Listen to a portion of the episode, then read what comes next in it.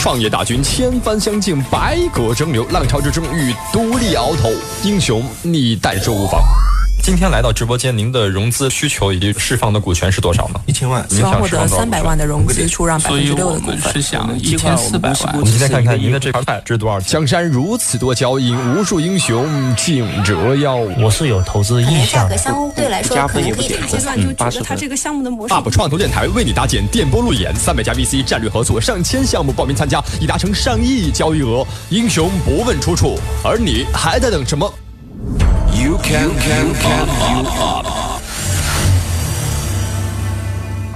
大家晚上好，欢迎来到创投类节目 U Up，我是主持人张勇。今天晚上呢，我们跟大家继续分享这个优质的项目哈。我们聊了很多这个关于智能家居这个市场当中的一些产品。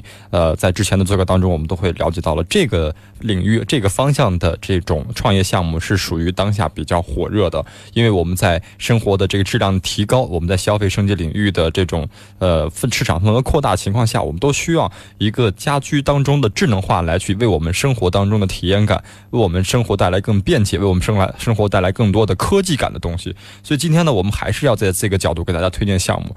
我们在生活当中哈，在家里经常发生的一些事情，呃，对于我来讲，每天下班啊，有时间就可以在这个电电视前开了电视去看一点这个电影啊、电视剧啊，呃，去还回自己一个属于自己的时间。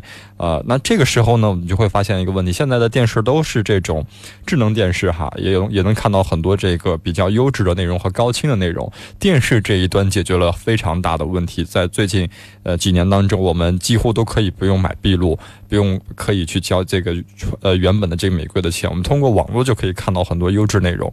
但是呢，呃，操作电视的这一段呢，在目前为止一直是一个空白的市场哈。所以很多创业企业在这个时间段内选择了在这块创业，进行他们的一个再次的思考：究竟我们手上拿的这个遥控器能发生什么样？的一个变化，它能产生什么样的价值？能为我们的智能家居的这样一个生态环境当中提供了什么样的这个新的体验感？所以今天呢，我们就呃在做这样类型的一个这个项目推荐，它的项目是叫大白智音全家人的智能语音。遥控器，我们今天请到了 CEO 崔首领来到直播间，一起跟大家来分享这个项目和这个项目带给大家的一些新的启发哈。大家可以继续关注节目的微信公众平台，跟我们在节目当中同时互动。参与的方式可以关注节目的微信平台，搜索关键字“优看”，优秀的优，看见的看，可以搜索这二个二二个字，然后出来黄色的 logo，可以跟我们在微信群聊里一块聊聊。今天我们请到了这个崔首领来到直播间，跟大家来分享这个项目。马上请出崔总，崔总你好。哎，大家好。嗯。呃，这个遥控器改变了我们对传统的这个遥控器的认知哈，因为呃，我印象当中，这个长到这么大，呃，接触过有三把遥控器，因为我们家换了三个电视啊，每个遥控器对于我的体验感都是不一样的。最早开始，我们那遥控器呃特别大只，就跟大哥大一样啊，然后这个遥控器用了很久，用了一段时间，那电视也很大，然后后面就换了一个还比较这个也电视电视还很大，但是这遥控器呢就变得哎。稍微的有点这种设计感了啊，然后到现在换到这个智能电视之后，在深圳，然后我们就换到了一个这个遥控器，就属于哎，呃，又进一步的这个，比如说更薄了，对吧？按键更少了，对，所以这就是我们体验过来的整个电视机以及它配套的这遥控器的发展。现在很多电视都有很多新的玩法，比如我买电视的时候，他们会给我推荐说，哎，你这个电视能不能呃？再买一个什么什么车的方向盘呐，或者什么枪啊，或者什么手柄啊，它和电视可以有这么进一步的一个交互感的一些智能硬件哈。但对遥控器来讲，这个区域来讲，我们还真没想到它在接下来的这个科技发展或智能家居的升级当中，它能有什么替代性的作用。所以今天我们就要通过你这个项目跟大家来呃聊一聊这一块您的这个想法哈。先给大家介绍一下，就是咱们这个项目究竟是一个什么样的一个项目，这个产品的原型是什么样的？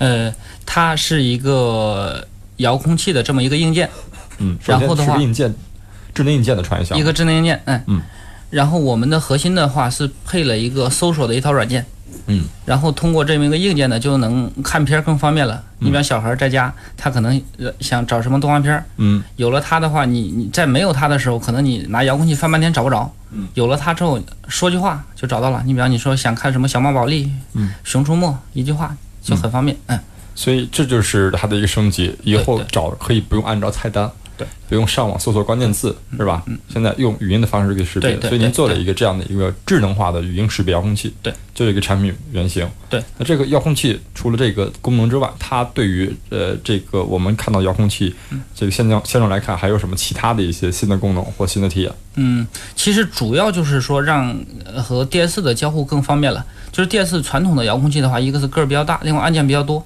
基本上是每次去按这个键的时候，你必须低头看着遥控器还行。然后的话，就是现在电视的话，你比方都是智能电视了，但是呢，电视智能了，实际上呢，你像老人，他现在的话去用这种智能电视，他天然有一种抗拒感，为什么呢？就是他不知道怎么用。对，不不会用，包括手机、电视，对，都会很触距。对对嗯。然后我们这边呢，就是说通过呃这种一这种销售数据啊，包括一些客户的一些回访，就发现基本上是五十甚至六十岁的这种老人用这个基本是没有障碍的。嗯。所以，其实为很多这个我们的这个年龄层的上下两级当中。提供了非常好的这个观影的体验，特别是三岁以上的小孩，因为包括身边的朋友，嗯，基本上就是说能看动画片的年龄，就拿着安卓，他就可以找到自己的一个想看的一个动画片，嗯，就是说从三岁应该到一些老人，还有就是说一些可能一些家庭妇女，她有时间去看一些韩剧的时候，嗯，特别追剧的时候，每次就不用再去翻来翻去去找，就拿着遥控器喊一声就就行了。你比方看这个青云志，每次就这么说一句话，青云志就来了。嗯，所以你看这个。呃，其实只要这个说话能说清楚的，对吧？只要这个呃声音上没有什么缺陷的，呃，用这款硬件就可以其实说不清楚的也行，不清楚也行。因为很多人去买我们这个遥控器，包括打电话过来的，都是一些就是我们客服就觉得沟通都有点困难，就是听不懂。就是很多就是方言特别重，就是现在我们这个遥控器呢，本身全国这种二三二十三个省，包括几个地区，基本是全覆盖到了。嗯，然后我们都觉得他可能没法用，但是他买了这个产品之后呢，我们就打电话过去回访，就发现我们就问他你们用着怎么样啊？他说还可以，我们就觉得很奇怪，你这种普通话怎么还还可以？但实际的结果他用的觉得还行。嗯嗯，对对对。所以这就是我们做的一个产品的原型。对啊，然后呃，因为我们知道这个遥控器的。这个历来的迭代哈，呃，但是始终也没有呃脱离开之前我们所能看到的、所能认知到的这种遥控器的功能啊。你现在是做这个遥控器的这个原因是什么？怎么样突然想到这个事情可以这么做？嗯，因为我其实本身一直是做技术出身，就是在这种 AI，就是在人工智能领域一直在这一块儿。之前我是在华为，在华为做一些这种研究型的一些项目，本身的话有一些技术积累，然后呢一直就想通过这种智能的东西做一些这种有灵性的一些产品。然后也是很偶然嘛，因为我小孩当时三岁多的时候，就经常在邻居家看动画片，然后看完动画片他就问，回到家就让我帮他找，然后我老是就帮他找不着，他在旁边就急得不行。然后我就想，既然自己做。这一块呢，能不能就是通过一个技术手段，然后来解决这个问题？嗯，然后的话就就这样一个方式，然后我们就拉了就几个兄弟，就很快就把这个原型做出来了。产品其实迭代也经过了一些，经过了一些阶段，也经过了几代产品的一个迭代。嗯，你做的时候这个市场怎么样？有调查过？其实最早的初心就没有做市场调查，没有做市场调查，就就开加了一个痛点。对对对，就想，因为我们在聊的时候，首先从身边朋友就发现有小孩的。都有这个问题，然后在和自己家人在聊这个产品的时候，他们都觉得你赶紧做出来吧，就这种感觉。所以说就没有了去做一些市场调查。但是真正产品做出来之后，再去市场推的时候，还是发现有一些问题。嗯，因为你比方说这种遥控器的话，它本身这种就是它是毕竟还是电视的一个配件，而电视厂家的话，你像小米、乐视、TCL、创维这种都是巨头，就是你拿这样一个小产品去和他们去谈的时候，基本上不具备。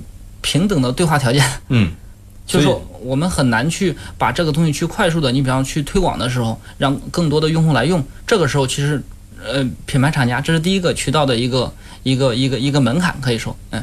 嗯，所以就是因为一个小小的一个小情怀，为孩子做一点小贡献，然后就开始做这个项目了哈，呃，什么时候开始决定做这个事儿的？呃，这个事儿其实是一三年七月份，然后这个事儿做了也挺周折的，一三对。对于现在来讲，已经很长时间了。对对，嗯。嗯，呃，一直在做这一件事情，一直在这个领域里边就左右冲左冲右突吧。嗯，到现在的话，只是感觉好像找对了一点方向。嗯，因为创业总是得经历一个曲折的寻找方向的一个阶段，就是这得看你时间长与短，磨合的这个周期的时间的问题。嗯，啊，呃，这中间经历了什么？能分享一下吗？嗯，可以啊。你像我们第一代最早的时候，最早做这个事儿的时候呢，就很快。我们是用手机 APP，用手机 app，就是说我通过做一个手机软件，电视端做一个软件，就解决了一个语音的一个搜索。嗯，什么什么叫手手机搜索？就不用遥控器吗？不用不用这个硬件的东西，然后拿这个手机。嗯，然后拿手机，这个时候有一个什么问题呢？就是说，手你比方小孩在旁边给他找动画片，我拿手机来来找的时候，嗯，就是这时候他会来夺手机来玩游戏，他觉得很好玩，他他他也想来玩一下，但实际上呢，就是小孩来操作手机的时候他是不方便的，嗯，然后拿了手机之后，可能他直接玩游戏去了，他又不看动画片了，他注意力转移特别快，嗯，然后还有一种情况呢，你比方给这种呃家里边人，他是一手拿手机，一手拿遥控器，因为他习惯还是遥控器的一个操作，嗯，然后。这样的话，我们就决定把这个虚的虚拟的一个 A P P 的功能，要全部用这个硬件的一个实体来替代。然后这就做了第第二代的一个实体遥控器。然后，所以所以您觉得这个 A P P 用它 A P P 替代遥控器的这个场景使用是行不通的？呃，这是一条路，但是活跃度不在这儿。因为因为什么？就因为。这个同时会有场景使用的冲冲撞感、冲撞的情景。不不是，因为在客厅里边，电视其实是一个家庭的一个产品，因为它既属于这种小孩，也属于老人，也属于可能老婆。这种情况下的话，其实手机是一个私人产品。是的啊，所以不可能都用同一个人的手机。你比方你不在家的时候，你就是说你老人的话用手机可能会有困难。嗯。然后小孩的话就更别说了，你根本不愿意给他玩手机。所以还是选择一个独立的硬件会最好的。对对。嗯嗯。那这个事儿就开始。做了一段时间就停掉了，市场验证不太合适。呃，不是不太合适，就是我们就发现，就是推广从这个能力上啊，去去，就是说，你比方说，我想把这个遥控器去给这种厂家来供货，这种基本上不太现实。它因为毕竟已经有现有的供应链。第二个障碍呢，就是内容。因为其实核心的看片儿，不管是你看片儿也好，还是做什么样，核心是内容。现在内容的话，像腾讯、奇艺和优酷，基本上视频的话都是在这三家里面。另外的话就是咱们广电的七家播控平台嘛。就是作为一个小团队去和他来这种谈对接也好，谈合作也好，基本上是不太现实的。嗯。但是我们呢也是经过自己的努力，就是让我们这个产品，就是我们从交互上，就是从语义上，从这种智能性上，嗯，做得更好一些。然后呢，再解决了一个遥控器的一个和电视和盒子的一个适配，嗯，然后解决这个问题之后，再反过来去和内容，你比方去和奇艺去谈的时候，我告诉他，我这个遥控器我可以用在任何一个盒子上，那么你愿不愿意跟我合作？嗯，所以 yes，所以你这个道路也是得通过谈硬谈硬件，然后先把硬件适配了，然后再谈内容。这一步步开始摸索过来的，对对，所以你看做遥控器它不止做硬件啊，它它现在以前遥控器就做硬件就完事儿了，做个红外线一连，对对，对吧？现在还得需要这么多个程序和方式，所以你的遥控器的整个的。这个操作使用的过程也是不同于以前的，不是红外线连了。对对对，现在是怎么样？呃，是通过一个 U U S B 的一个 U 盘状的一个接收端插在电视的 U S B 口，嗯，然后插上之后装一个软件，按一下语音键就能用了。它的使用方式跟微信的那个语音差不多，嗯，就是按下说话，松开结束。也是在硬件上当中，在硬件上有这么一个实体键，物理按键，物理按键。对，它最长能说多长时间？呃，一分钟以内。它可以解释吗？比如说我不太清楚这电视是什么，那描述一下。呃，我们可以基于上下文的，它可以说完一句再说一句。啊，那这个是它的一个基本功能哈。那遥控器它的外形跟我们所认知到的遥控器外形是一个样子吗？可以一样，也可以不一样。其实核心的话是后端的一个搜索。目前我们自己做的遥控器呢，就是和市面和普通的电视原装的遥控器就有一定的区分度。嗯，你比方它可能更像一个话筒，更像一个麦克风。嗯，跟我前面这一样吗？有点类似，对，但是呢，就是传统形状的遥控器也一样可以用，因为核心的话还是那一个语音键。至于长什么样，只是说让让用户更容易接受，就是握感呐、手感用着更方便一些。所以其实看电视的时候都像在举着个话筒一样再去，对吧？也也没有，也没有，就拿手里边就像一个小玩具、小小玩意儿一样。嗯嗯呃，然后经历了几代，到了这样一个阶段。应该至少算三代吧，就是从 A P P 到普通的遥控器，到我们叫万能遥控器，应该至少是这三代吧。目前为止，这些遥控器已经上市了吗？嗯，对，已经在上市了。呃，那在嗯，京东和一些地面的渠道都能买到，都能买到了。现在这遥控器卖多少钱？呃，零售是九十九，零售九十九元。对，这个定价对于普通遥控器来讲，会也差不多。因为你比方说，如果是你买一个红外的万能遥控器，本身也要几十块钱。嗯。然后我们这边的话，就等于有了这么一个遥控器，看片儿就可以带来很很丰富的一个内容。它不光是一个硬件，它关键是带来了体验。嗯。所以这款遥控器现在呃属于你的一个最新的一个方向的创业项目了。哎，对的。目前来讲，做这个事儿有多少人啊？呃，我们现在团队有十五个人，基本是全是研发。全是研发。全是研发。那你市场是谁来负责？市场上，因为基本上只有一个兼职的 一个市场，嗯，大部分都在研发这一块儿。因为产品出来之后嘛，就是找了一些合作，毕竟也在这两三年嘛，在深圳这个地方呢，就是说这种硬件环境还是比较好，就是说相当于说整个的配套啊，整个的市场环境比较好，我们只要把自己这一环做好。基本上就上游这一块还是有一些人愿意和我们来配合，嗯，一起来做，嗯嗯。目前这个项目在资本市场有拿融资之类的吗？也准备在找，正在正在融，正在准备 A 轮。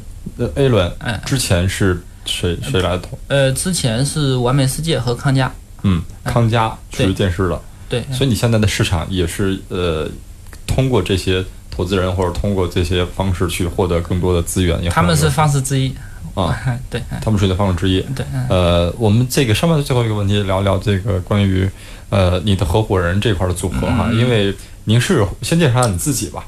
呃，我是毕了业就去了华为，在华为工作了六年半的时间，就是本身是一个华为背景，然后我核心团队的基本上研发这一块也都是华为背景。嗯，哎，呃，具体每个人能介绍一下您的合伙人的这个梯队吗？嗯。也姓名吗？呃，就是大概详细介绍一下。哦，嗯，像我这一块呢，就本身是偏研究、偏技术一些。您在华为待多少年？呃，六年半。六年半，哎一直在做这个 AI 这块。对对对对对对。然后另外一个李达航，李达航他在华为有接近八年的一个工作经验。嗯。本身的话就是从技术到管理到产品，哎，然后他是一个更偏互联网。思更偏互联网思路的人，本身在腾讯也待过，在迅雷也待过。嗯嗯，对他是一个老大哥团队的。嗯哎，另外的一个就是呃所谓的兼职的市场呢，就是他本身也是在盒子领域有多年经验的人，然后再帮我们在做一些产品的一些推广。嗯嗯，其他的团队呢，都是有一些做 AI、做安卓、做一些系统城。嗯嗯，对对，都是一些偏技术的人。嗯，目前回头来看，呃，这个市场。呃，有没有做这个深入调查？这个市场究竟有多大？然后能告能跟我们分享一下现在的这个电视的一个出机率或者是出场率有多少？目前电视的话，每年的话，就安卓智能电视大概每年有五千万的一个出货量。嗯。然后机顶盒这一块大概是三千万，因为现在运营商在参与嘛，在参与，实际上今年可能就五到六千万的一个盒子的一个市场。嗯。然后家庭呢，中国十三亿人口，平均算下来大概四亿的家庭。这个空间的话，我觉得是有机会一家一个，甚至一家多个。嗯嗯，这就是它的市场空间。所以这个市场当中，呃，我相信你进来之后，也会有很多人盯着这个市场。对对对，所以现在这个市场的格局是怎么样？嗯，目前的话，就是按一按我们这种想法，就是说通过一个万能遥控器来适配这种客厅，让它成为这种智能家居的一部分，我们是独一家。嗯，呃，其他呢？因为我也其他都是类似产品，但是其他的话都是做的思路呢。你比方，它都是去给这种品牌厂商做配套的思路。嗯，你比方说像乐视，乐视它本身也在做一些语音的东西，但是乐视呢，它是做它自己的垂直的一个生态。嗯，你比方说在乐视的电视里面，你不太可能看到爱奇艺的内容，不太可能看到腾讯的内容。嗯，对，不，然后其实嗯对，然后我们这边就更开放一些。嗯。所以他们的硬件是符合他们的整个生态链的体系的这个一个板块。对。然后你做的事情是你来配套所有的这个电视。对对。呃，还有机顶盒。对对。嗯。啊，目前来讲，我们这个销售情况和一些这个数据怎么样呢？嗯，其实这个产品刚推出来没多久。刚推出来没多久，就是说也就可能一个月的时间，就是这些销售，我们现在渠道都已经打开了，就是包括京东、天猫，还有一些线下的代理商渠道，包括一些这种呃线下的专卖店。嗯，但是这个具体的数据的话，其实还要再等一等，才能有更详细的数据。嗯 嗯嗯，记得你的遥控器上有几个按钮吗？十三个。十三个。这个按钮。这个和普通的你有什么区别吗？呃，更简单了，就是我们这个遥控器呢，基本上就用户用的时候不用看，他用过两三次之后，他可以按遥控器时候不用再看遥控器了，直直接摸着就能找到你的那个想用的那个按钮。对对。好，我们这个上半段就先了解这个产品的基本模型，先聊到这里。在下半段，我们对这个呃产品的一些商业的模式再进行深度的探讨和了解哈。大家可以继续参与到节目的互动当中，参与的方式可以关注节目的微信公众平台，搜索关键字“优看”，优秀的优，看见的看，可以搜索黄色 logo 加上张的二维码，一起来在我们的微信的这个呃微信群聊里跟我们也聊聊您对这个项目的看法。我们下半段再见。今天大家跟大家分享的一个这个项目是关于这个智能家居领域的一个。智能语音的遥控器哈，大家参与节目跟我们可以互动的话，可以关注我们的节目的微信公众平台，搜索关键字“优看”，优秀的优，看人的看，可以跟我张勇在微信上仔细去分享一下咱们今天这个项目您的看呃观点，您的看法哈。我们知道现在在这个互联网科技的普及下，特别智能手机的普及下，很多都在升级了。我们看到原本我们家里面用的密密麻麻的一个遥控器上布满了。呃，n 多个键盘，n 多个键按钮，我都不太清楚，数不清了。包括我们之前看到的汽车上蛮多的按钮哈，到现在为止也都变成了大屏，取代了很多按钮。这是一包括我们之前用过的一些全键盘手机，对吧？现在也都变成了智能的一个屏幕的手机。所以这就是一个发展的方向，呃，将会取代了更多按钮，将会产生了更多的呃科技类的这种新的交互方式，去替代了原有的这种体验感蛮差的传统的这个硬件。所以今天我们就会。通过这个全家人的这个智能语音遥控器大白智音来去分享这个项目。我们来看看这个项目和这个领域。我们今天请到了他的 CEO 崔首领来到直播间，一起来聊聊他的项目。崔总你好，嗯，大家好，嗯，刚才我们聊了一下咱们这个项目的基本的一个产品模型哈，对，呃，我们接下来再会详细的了解一下，就是呃关于这个项目背后的一些商业模式和一些玩法哈，嗯。我们说这个遥控器它是一个呃附属的产品，它脱了电视脱离电视它就不是一个遥控器了，对，所以它一定是跟电视有一个深密的呃亲切的一个关系的，所以这种关系包括您刚才谈到了，我们现在的这个遥控器还多了另外一层关系要攻破，就是内容方了，因为内容方以前也许是比如说是电视啊或者网络啊是会员什么解决的，现在我们也要去解决这些问题哈，那对于你面前的这些弊端用户，你怎么怎么合作，然后怎么去能把这个市场吃得下？我想听听您现在是怎么做的。嗯好好，嗯，呃，我们这一块呢，就是对终端这一块是特别的开放的。我指的终端呢，就是指的这些电视厂家，嗯，因为我们本身的话，就把我们这个语音搜索，就是这个语音解析能力这一块，基本是无条件的开放出来，大家一起来满足这样用户的这样一个用户场用户的这样一个使用场景。对，嗯嗯。呃，要开放的话，跟商家去谈的话，他谈的这个呃难易程度，包括商家的接受程度。包括他需要接口开放给你的话，他需要他需要给你到什么样的一个，比如说代码还是什么样的？我们基本上不需要他开放开放什么代码。嗯。然后的话，就是我们一个是把后端内容集成好，然后把方案做好，基本上是做到。对他来讲的话，就是拿过来就能用这样一个场景。嗯，然后现在另外还另外有一个机会是什么呢？就是现在电视厂家呀，就把这个价格已经压得非常低。嗯，你比方说在京东，呃，在京东上面，看家五十五寸的电视，前一段时间是两千零八十八。嗯，就是五十五寸的电视还不到两千一百块钱，还不如一个华为手机贵。这种情况下的话，也就是电视厂家的本身电视的利润越来越薄。嗯嗯，然后基本上目前五十五寸的电视的话，都在两千一、两千三、两千五，最贵的也就两千七，就整个的就是价格已经被打得一塌糊涂了。嗯，这种情况下的话，其实一方面呢，就是说电视要做功能创新。嗯，功能创新的话，你比方要加语音，这就意味着成本。要增加成本，嗯，然后呢，就是，但是呢，在这种就是说，这种在竞争这么激烈的情况下呢，就是说，这种每增加一个成本的话，嗯嗯，对电视厂家还是有压力的。这时候呢，就是我们这一个配件，这一个配件就有意味着让他把它和电视解开，就当两个产品来办。来卖，也就是说，电视厂家一方面卖康佳电视去卖一个电视，但是另外的话，它可以再卖一个遥控器。嗯，也就是说，你比方说业务员在这块体会会特别明显。你比方说业务员的话，在线下的卖场，他卖一个电视可能只有提成五十块钱。嗯，但是他如果再顺便的话，再卖出去一个遥控器的话，嗯。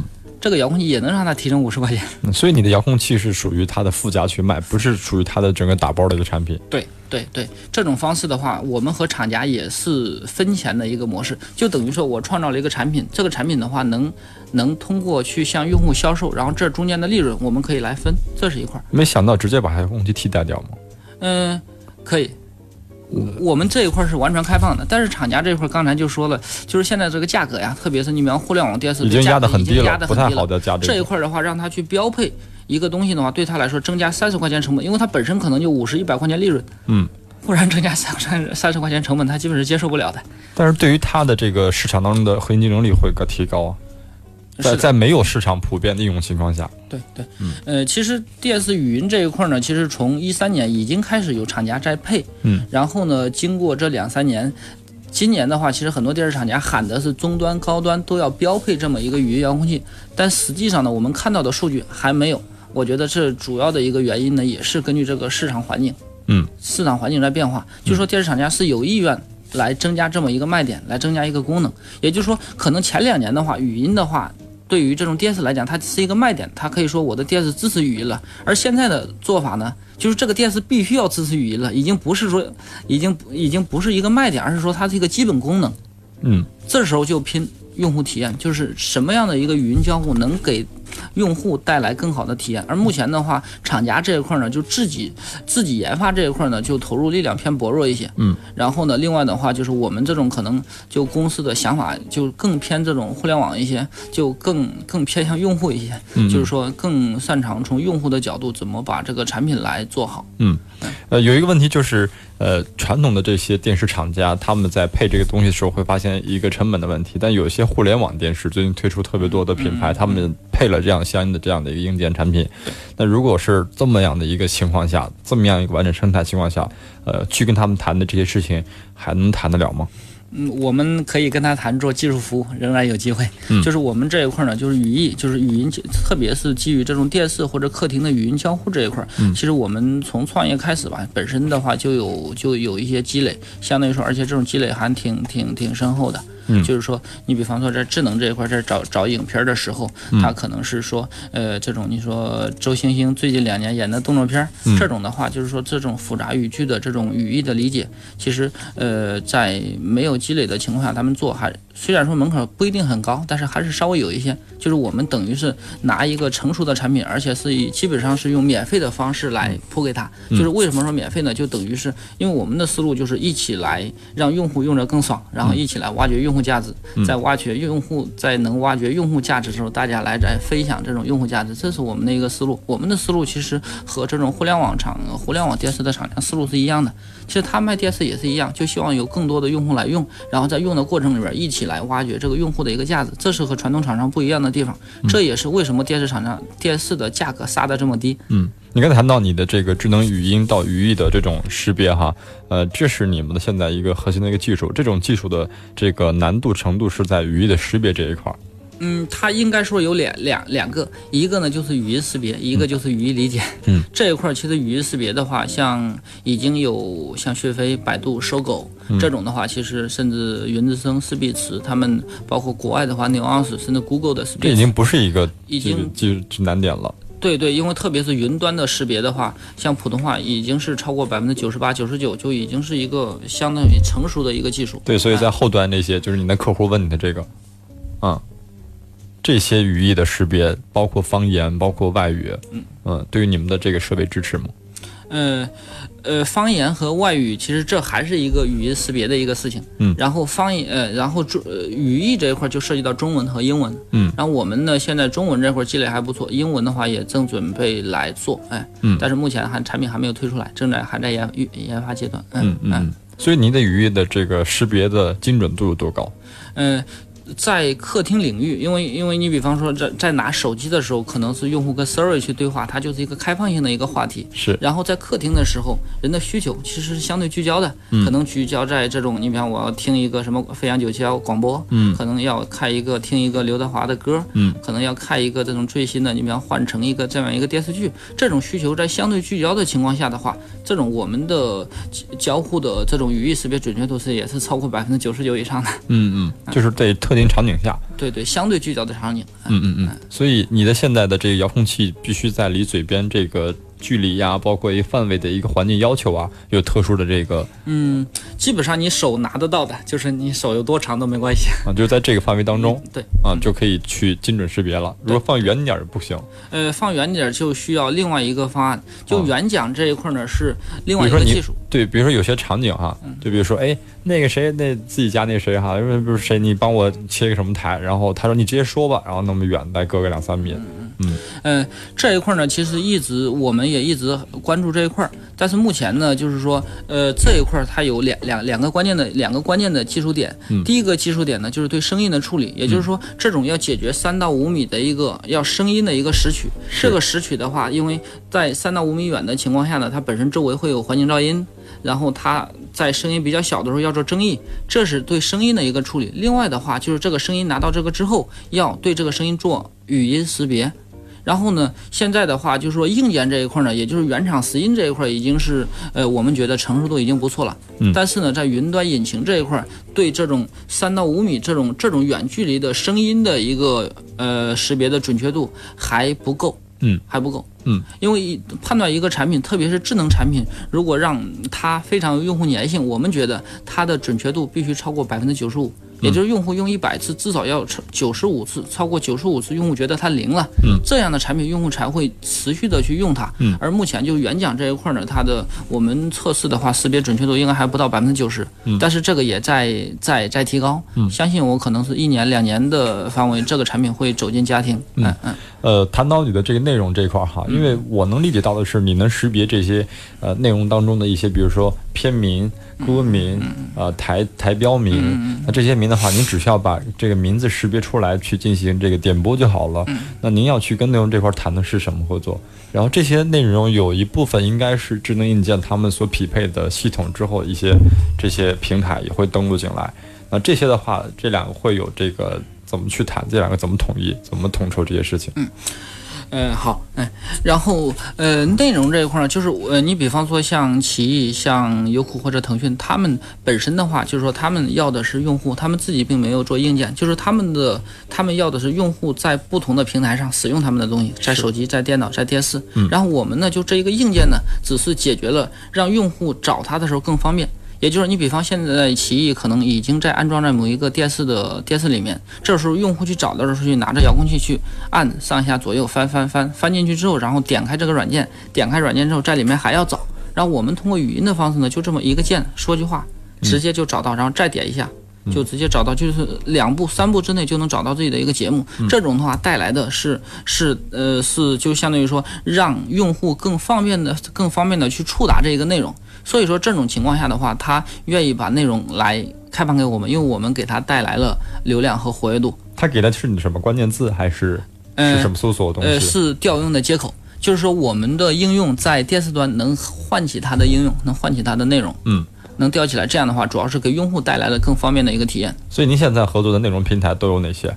呃，现在有呃奇艺、芒果，还有优鹏、优鹏 Plus、CIBN，就是这这一些内容，就是有些拍照方。嗯嗯嗯，对。呃，这些基本就大概要要把这些内容全部谈下来。如果是没有合作的这些内容方，我们可以这个主动。我们是开放的心态，我们是开放的心态。如果没有合作，可以主动识别吗？呃，我们能识别到它。其实，因因为我们本身呢，就是说，是我们相当于一个技术方案商，在和不同的厂家去适配的时候，本身也会接触到这些内容。嗯，然后的话，其实，在在没有商务条件的情况，就是有一些我们也能识别到它，而且也能对接的还可以。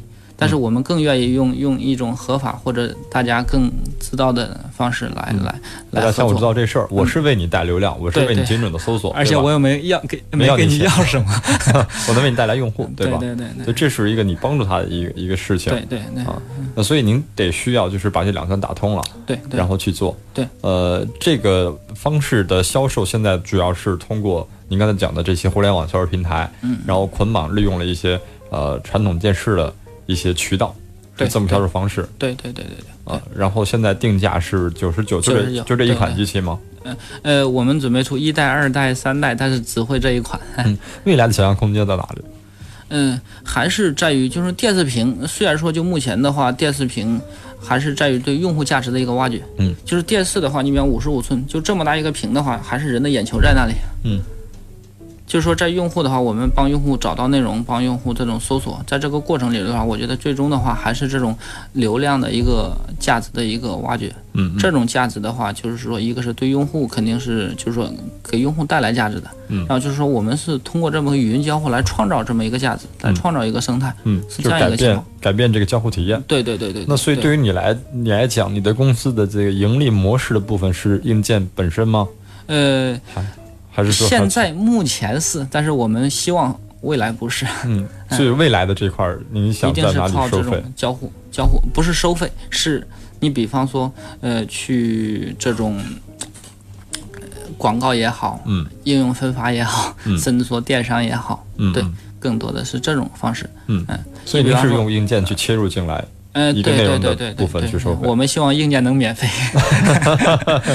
嗯，这个这个概念提了很久了，所以这个话题也争议不断。啊，究竟这硬件是不是免费下去？如果您想要免费，中国有四亿的台电视，您把四亿台电视的免费，取决于我们能创造多少价值。如果一个遥控器的话，假设你比方说在一年的话，我们能创造一百块钱的一个价值，那么它的成本可能只有三十四十块钱，为什么不能送给用户呢？嗯。就是说，它本身三十块钱成本，如果我们能创造一百块钱价值的时候是没有问题的。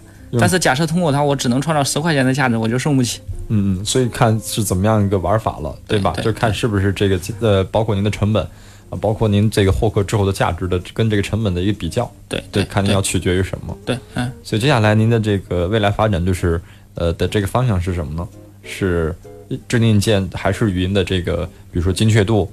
嗯，云端的精确度是一个持续提高的一个过程，因为内容的话，在在我们会给用户提供越来越丰富的内容，从从这种音视频到可能是这种，你比方说跟健康类的、跟老人健康类的，嗯，跟这种主妇这种菜谱相关的，嗯，甚至跟儿童教育相关的，就是这种内容的话会越来越丰富，这是内容这一块儿。嗯，对对，嗯。呃，最后一个问题哈，就是。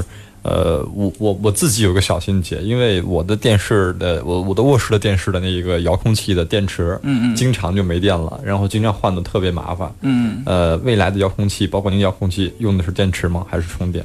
嗯，我们会出电池版本和充电版本，就是说，因为现在用户啊，我们用户之前我们推出过就是锂电池的一个版本，就是可以充电的，但是用户接受度。他觉得电池遥控器就应该是换电池的，遥控器没电了，他不知道去充。电池特别破坏环境和生态。对对对对，我们也后续的话也会更多的来引导用户这一块儿。嗯嗯嗯。你比方说通过这种界面这一块儿，如果一个遥遥控器它没电了，我们会告诉他，哎，你的电池没电了，需要充下电。嗯。就通过这种这种画面的一个交互来给他这种声音也好，画面的一个提醒。嗯。也会做这方面的一些事情。嗯。呃，今天我就把我对于这个项目的所有的我的疑惑问完了哈，不知道听众朋友对这个项目有什么样的自己的一个看法？大家可以关注节目的平台，搜索关键字“优卡”，尤其优卡您的卡，可以跟我们进一步的交流您对这个项目的看法。今天也特别感谢崔首领崔总分享您的项目，把那项目给大家去做一个这个这么近距离耳朵式的展示，谢谢您。好，谢谢主持人。嗯。